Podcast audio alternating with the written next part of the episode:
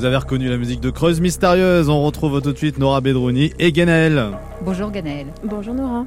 Août 1930, à Châtelus-le-Marché, Francisco a tué sa femme Dominica et son procès s'ouvre trois mois plus tard. Son geste le conduira-t-il derrière les barreaux? Oui, rappelons les faits. Donc nous sommes en août 1930 et Francisco rentre d'un chantier de Bordeaux, mais sa femme, qu'il sait infidèle, l'a trompé une nouvelle fois. Foudrage, il rentre chez lui et tue cette dernière devant le regard et les cris implorants de ses enfants. Dominica est morte sous les coups de couteau de son mari Foudrage et de jalousie. Dominica était âgée de 26 ans, Francisco de 42. Ensemble, ils avaient eu trois enfants et Francisco en avait déjà eu un d'une précédente union. Dominica s'était-elle amourachée trop vite d'un homme plus âgé et avait-elle encore besoin de cette insouciance que voulait son jeune âge?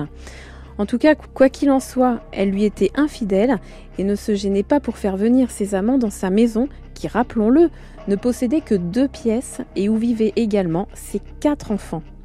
Alors, le procès aura donc lieu en novembre 1930.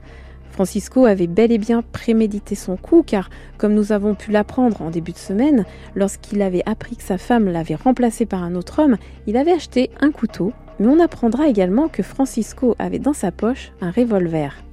Alors souvenez-vous, lorsqu'il s'était arrêté boire un coup avant de rentrer chez lui, le soir du meurtre, le gérant du café avait vu un revolver dans la poche de Francisco car il l'avait rapidement sorti pour pouvoir payer. Mais Francisco niera. De toute manière, il ne s'était servi d'aucune arme à feu. Et nous verrons demain ce que va décider la justice une fois que Francisco aura expliqué sa relation avec sa femme. Eh bien, on a hâte de le savoir. À demain, Ganaël. À demain, Nora. Cette histoire est tirée du livre Crime en Creuse et ailleurs de Bernard Chevalier aux éditions de la Vétison. Creuse mystérieuse, c'est à retrouver sur FranceBleu.fr et l'application ici par France Bleu et par France 3.